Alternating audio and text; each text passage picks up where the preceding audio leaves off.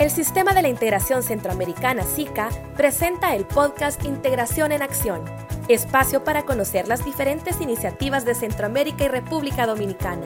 Bienvenidos.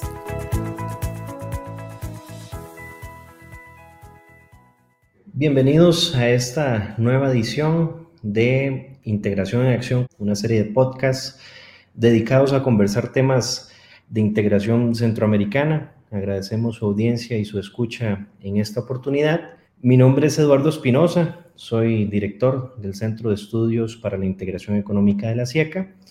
Soy economista costarricense y realmente me honra mucho poder estar en este espacio de diálogo y de discusión sobre temas centroamericanos.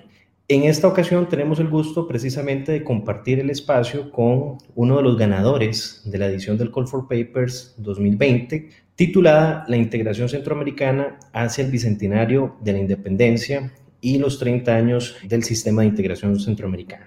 Para tal motivo nos acompaña en esta sesión don Carlos Alberto Melara, quien es de nacionalidad salvadoreño, es economista y funcionario del Ministerio de Economía quien eh, justamente fue el ganador del quinto lugar de este concurso, de esta iniciativa, que es organizada por la Secretaría de Integración Económica Centroamericana, el Banco Centroamericano de Integración Económica BESIE y la Secretaría General del SICA. El artículo que trabajó don Carlos Alberto Melara tiene que ver sobre Centroamérica y el acuerdo de asociación con la Unión Europea, una mirada al aprovechamiento del acuerdo para el comercio de bienes. Don Carlos, bienvenido, ¿cómo se encuentra? Hola, mucho gusto. Eh, bueno, estamos por acá muy emocionados por difundir los resultados de esta investigación. Un saludo a todos y bueno, es un placer estar acá.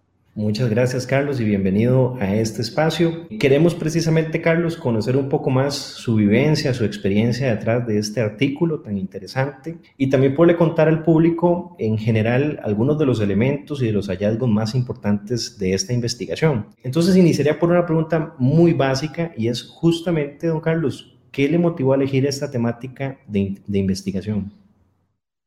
Bueno, este, dentro de todo este campo de la investigación científica hay muchas, muchas aristas, ¿verdad?, para abordar eh, investigación y aportar al conocimiento. Los temas de economía internacional son muy trascendentes, muy importantes, sobre todo eh, en estos esquemas en los cuales se pretende llevar a un nivel mucho más amplio el tema de la integración regional, de la integración económica, y cómo no en este caso, ¿verdad? Poder comprender un poco más cómo está la situación de nuestra región en cuanto al aprovechamiento de sus acuerdos comerciales. Esa prácticamente es, la, idea central que motivó, en este caso, de cantar por explorar cuál es la situación del acuerdo comercial de Centroamérica con la Unión Europea, comprendiendo ¿verdad? dicha situación. Gracias, Carlos. Y, precisamente como bien nos indicas, la temática de investigación en esta ocasión eh, fue precisamente el acuerdo de asociación suscrito entre Centroamérica y la Unión Europea. Eh, justamente creo que algo a la audiencia le, interesaría mucho conocer y es cómo el acuerdo de asociación, o en este caso el tema que, elegiste para tu investigación, se relaciona o se vincula con el proceso de integración centroamericano. Eh, quisiéramos consultarte esto, Carlos. Bueno, con gusto. Este, bueno, la, investigación abordada en este caso eh, tiene como principal insumo, ¿verdad? Eh, el conocimiento un poco más amplio del diagnóstico de cómo se encuentra actualmente el, el, aprovechamiento de este acuerdo comercial entre Centroamérica y la Unión Europea. Dicho diagnóstico, digamos que se va a una escala un poco más minuciosa al desprenderse un poco del análisis más agregado, del análisis más macroeconómico, y puntualizar en detalles más particulares, ¿verdad?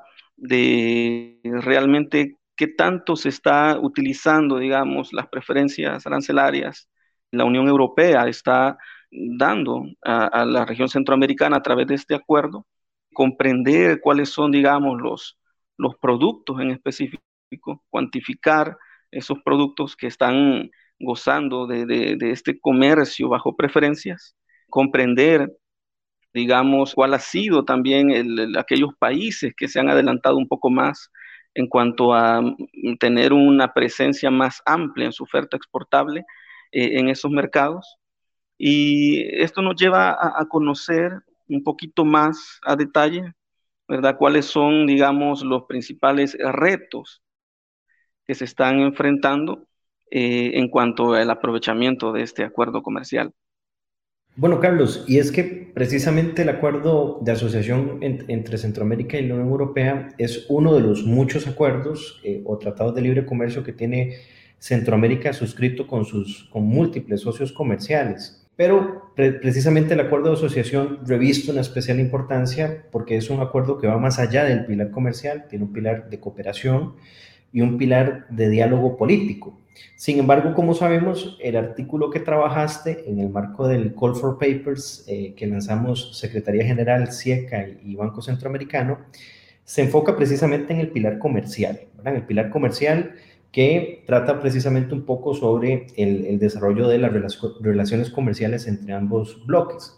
Entonces la pregunta aquí, Carlos, sería, de acuerdo a lo que el estudio pudo profundizar, ¿cuáles consideras que podrían ser los efectos comerciales que a la fecha el acuerdo de asociación ha representado eh, para Centroamérica?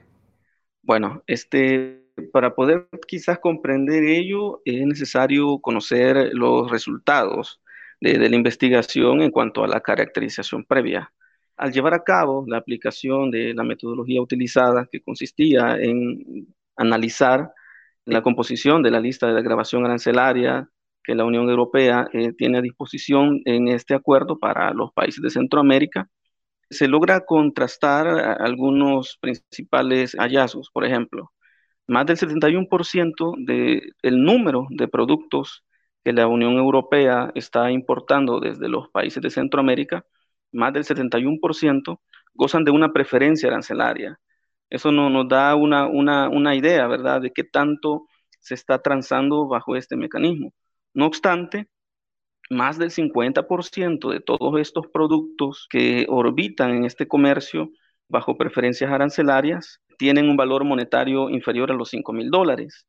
E, esto nos viene a, dar a conocer que si bien es cierto, la cobertura en cuanto a los productos que ya se están comerciando bajo este acuerdo es un tanto alta, el valor monetario de todos estos productos no necesariamente va en esa misma línea. Ahora bien, eso hablándolo en cuanto a número de productos. Ya al inmiscuirnos un poco en cuanto al valor monetario implícito en, este, en estos flujos comerciales, se puede conocer de que menos del 80% del valor monetario de todas las importaciones que la Unión Europea hace de Centroamérica derivan de es muy muy muy importante tenerlo en cuenta ya que eh, nos da una idea, ¿verdad?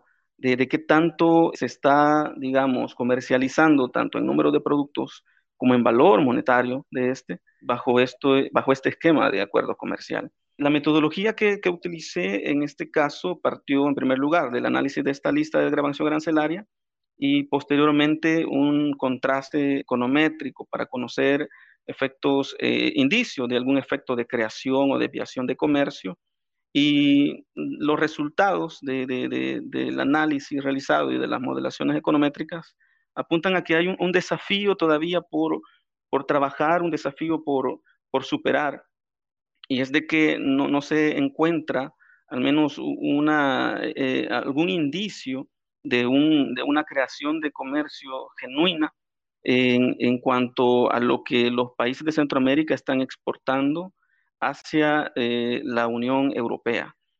Eso prácticamente sería como, como el eje o el núcleo central de, de, los hallazgos de la investigación y por ende marca el desafío, ¿verdad?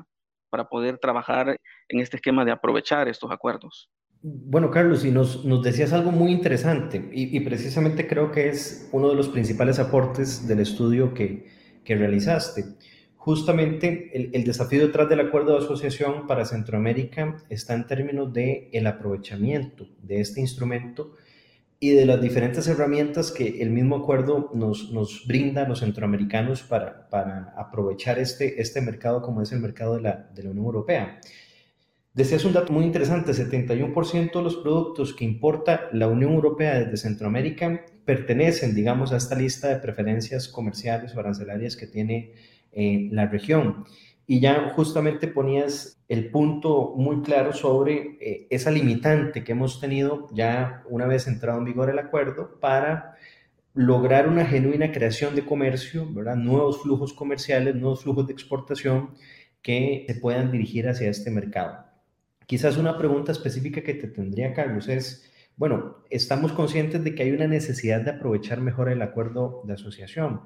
¿Qué, ¿Qué, acciones o cuáles pudieran ser un poco las brechas que Centroamérica podría cerrar con el propósito de tener un mejor aprovechamiento y potenciar muchísimo mejor el acuerdo de asociación entre Centroamérica y la Unión Europea? ¿Qué podemos hacer para aprovechar de mejor manera este importante instrumento comercial? Bueno, sobre ese, sobre ese aspecto creo que hay que reconocer que hay un importante esfuerzo por cada uno de los países de la región centroamericana por desarrollar su aparato productivo, ¿verdad? Y tener una oferta exportable, digamos, todavía mucho más, mucho más amplia en cuanto a, a, diversidad de productos para ofrecer al mundo. Ahora bien, este, cada una de las estrategias de los países de Centroamérica sería bastante, digamos, eh, ideal el poder eh, tener, digamos, un esquema armonizado y consensuado a nivel de región para poder alinear y ajustar esta oferta exportable, alinearla eh, en atención a la demanda de los mercados, en este caso hablando de los mercados europeos. Tener, digamos, este esquema en el cual se alinee, por un lado, la oferta exportable de los países de Centroamérica, comprendiendo, digamos, cada una de las características muy particulares de, cada país de Centroamérica y sus productos, ¿verdad? Identificar esos patrones de demanda que se pueden estar gestando en los mercados europeos para poder, digamos, ajustar, en este caso, esta oferta exportable a, una demanda mucho más eh, intensa eh, en los mercados europeos. Una estrategia de este tipo, que sea una estrategia regional, creo que podría, eh, en este caso, impulsar todavía más esta intensidad de, comercio entre Centroamérica y la Unión Europea y por ende acrecentar eh, estos eh, efectos esperados, ¿verdad? De, bondades de este comercio con, con este acuerdo comercial. Muchas gracias, Carlos. Y bueno, precisamente creo que dentro de estas brechas o estas áreas de, mejora que como región podemos tener, es importante mencionar que Centroamérica, por supuesto, ha venido trabajando para intentar aprovechar las herramientas que el acuerdo de asociación nos brinda.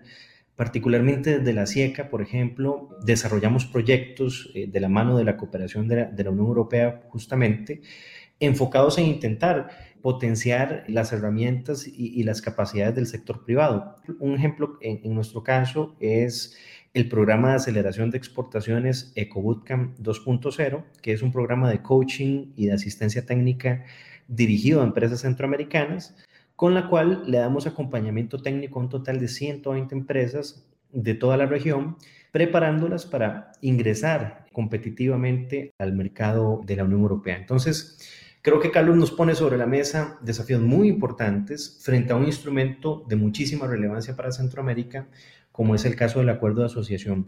Y estamos seguros que como región tenemos un, largo recorrido todavía por caminar con el propósito de potenciar al máximo este acuerdo.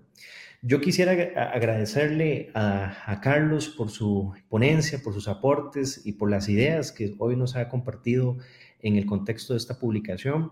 Recordarles que don Carlos fue el ganador del quinto lugar en el contexto del Call for Papers 2020, titulado La integración centroamericana hacia el bicentenario de la independencia y los 30 años del SICA, una actividad organizada conjuntamente por el BESIE, la CIECA y la Secretaría General que precisamente eh, condecora aquellos artículos de investigación que tuvieron una calidad muy destacada precisamente en el marco de esta convocatoria. Así que le agradezco a Carlos por compartir esta información, estas ricas ideas sobre un tema de tanta relevancia para Centroamérica. Agradecer, por supuesto, a toda la audiencia que nos escuchó en esta sesión y dejarlos en invitación de seguirse uniendo a esta sesión de integración en acción, un programa precisamente dirigido para pensar en clave regional. Así que muchas gracias a todos por su audiencia y esperamos de que este podcast sea de mucha utilidad para todos. Bueno, igualmente para mí es un gusto. Bueno, estamos ahí siempre pendientes en estos temas. Gracias por sintonizar Integración en Acción. Le invitamos a conocer más sobre el sistema de la integración centroamericana en el portal www.sica.int y en nuestras redes sociales.